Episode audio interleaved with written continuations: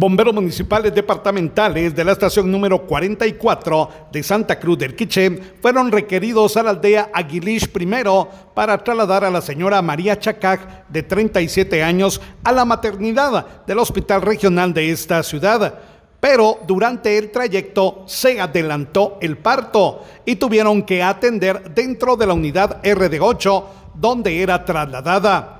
El bebé nació con 5 libras de peso. Se le brindó atención postparto a la progenitora y fueron retornados a su vivienda. Desde Emisoras Unidas Quichén, el 90.3 reportó Carlos Recinos, primera en noticias, primera en deportes.